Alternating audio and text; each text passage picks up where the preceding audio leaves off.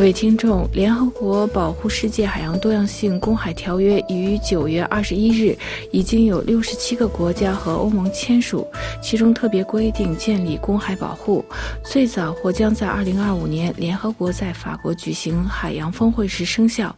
另外，持续海洋高温、金属、微塑料等继续污染海洋，让珊瑚等脆弱海洋生物受到威胁。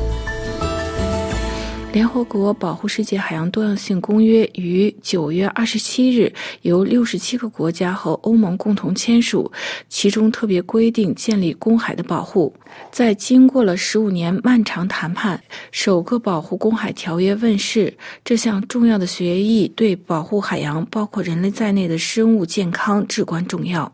分析指出，这项旨在保护海洋多样性和扭转过度捕捞等人类活动对脆弱海洋。生态造成破坏，再迈进一步。联合国秘书长古特雷斯对此表示祝贺。他说：“海洋是我们星球生命所在。今天通过这项保护海洋生物多样性协议，给我们带来新的希望。”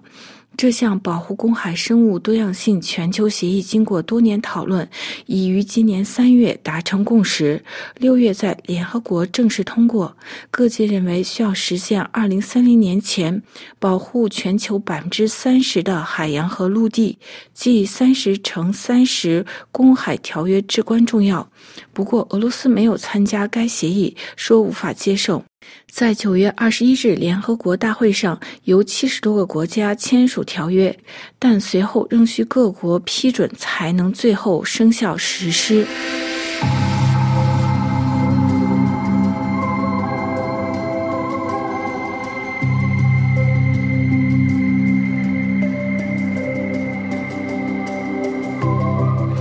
大家知道，公海从各国专属经济区结束处开始，距离海岸两百海里之处，相当于三百七十公里，因此不属于任何国家的管辖范围。尽管公海几乎代表了世界一半或者百分之六十的海洋。但在环境问题中，长期以来一直被忽视，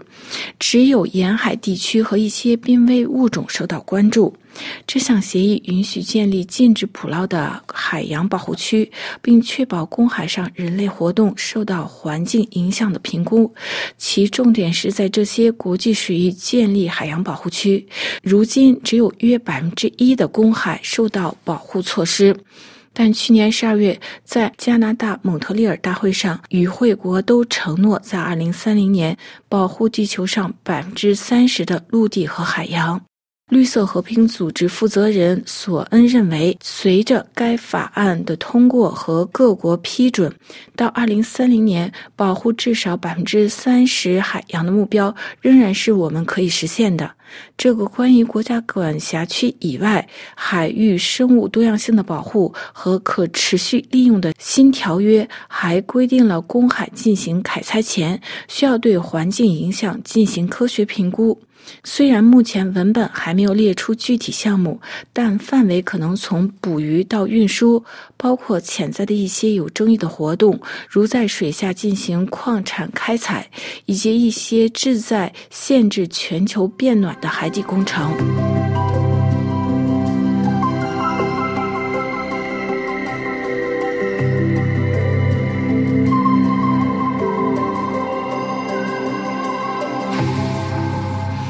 合国保护世界海洋多样性公约还确立了分享在公海收集海洋遗产资源共同受惠的原则。这一原则直到三月最后一次会议上，经过紧张的谈判才得以通过。因为发展中国家没有能力和资源进行非常昂贵的公海考察和研究，通过该协议，这些国家就获得了公平分享海洋资源的原则。无论是获取科学数据，还是分享这些资源营销预期的利润，公海不属于任何人。制药和化妆品公司希望从中谋取暴利。目前已经有七十多个国家和欧盟签署了该协议。不过，还有一些国家仍然保持观望的态度。本届联合国大会主席哈巴于九月十八日呼吁，让我们继续保持这一势头，并达成具有里程碑意义的协议，表示欢迎。说让我们继续努力保护我们的海洋、我们的星球以及所有在那里生活的人。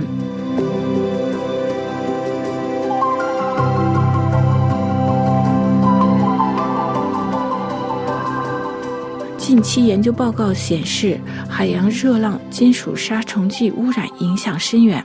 气候变迁引发海洋热浪加强。另外，金属杀虫剂和防晒霜等化学物质对珊瑚礁等脆弱敏感的物种构成了威胁。海洋热浪影响可能更深远和持久，而且更为强烈，还会威胁到敏感的物种。这是科学家们近期刊登在《自然气候变迁》杂志上的报道。就是由于气候变迁使得极端天气事件变得更加频繁，海洋热浪在较深水域持续更久和更强烈。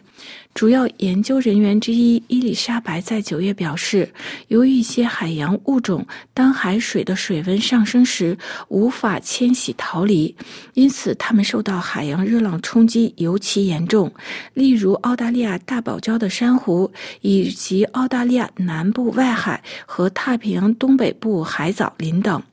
该研究报告指出，过去有关海洋热浪以及研究显示，大多针对海洋表面。我们对于海洋热浪的深海特性所知甚少。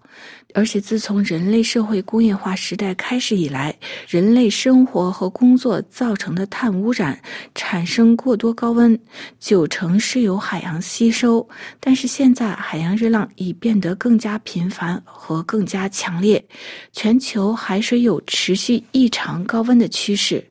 研究人员利用现场观测和建立的模型等方式，对1993年至2019年全球海洋热浪进行研究，获得包括最深海下2000公里的数据。研究人员还发现，在深海五十至两百公尺处的海洋热浪高温最强，有时比海洋表面的热浪要高出百分之十九而且海洋热浪持续时间也会随着深度增长。当海洋表面温度恢复正常时，深海散发热量还是缓慢，这些热量可能持续长达两年。来自葡萄牙加尔维大学海洋科学研究中心的科学家们表示，一般来说，从海面到海底两百五十公尺深处的海浪，对生物多样性的冲击很可能最大。科学家们认为有必要对较深海域的热浪进行更多研究，以了解对海上旅游业和捕鱼业可能会产生的影响进行评估。而且，鉴于海洋热浪对深海生物多样性的冲击大多仍不为人所知，对全球海洋进行更多更好的监测具有迫切必要性，以了解海洋热浪的影响。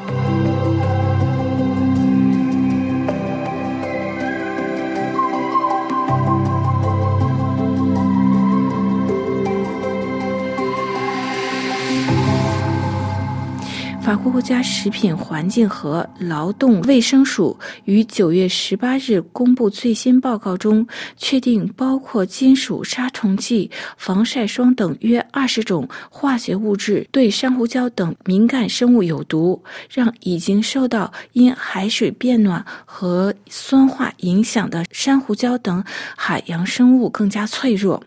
这家法国研究机构经过了四年研究后，得出了上述结论：评估这些海底生物受到化学危害的风险不断上升，而且珊瑚礁是多种海洋生物的起居场所。法国国家食品环境和劳动卫生署的科学家们认为，由于这些数据有限，因此研究中发现危险物质的数量很可能被低估。如何减少珊瑚礁受到二氧化碳排放和受到海洋变暖酸化的影响至关重要。联合国的最新报告显示，近几十年来，地球上百分之二十的珊瑚礁遭到了不可挽回的破坏，现在只有三分之一被认为状况良好。大约百分之十的脆弱海洋生物系统位于法国境内的海外省。专家们还筛选了科学数据，与确定大约一百种对珊瑚有潜在危害的物质，如碳氢化合物、重金属、农药、微塑料、防晒霜以及各种用途的洗涤剂等。法国国家食品环境及劳动卫生署建议，在相关领域加强或建立监测网络，以便获得对这些危险物质更准确的数据。另外，该机构还建议实施限制排放措施，呼吁欧盟推出法律来取代使用这些有毒的化学物质，如石鹿酮这些农药，一直到一九九三年还在法属西印度群岛使用，在欧洲禁止之后，随着时间的推移，毒素在自然中会减弱。如人们日常使用的防晒霜中含有氧化铜，可以转化为光毒素，对珊瑚礁等脆弱的海洋生物造成致命影响，让珊瑚礁体内的虫黄藻死亡。各位听众，今天的专题节目由罗拉编辑播报，跟大家介绍联合国际七十个国家签署公海条约，旨在保护海洋生物的多样性。感谢各位的收听，也感谢 Low 黑的技术合作。我们在下次节目中再会。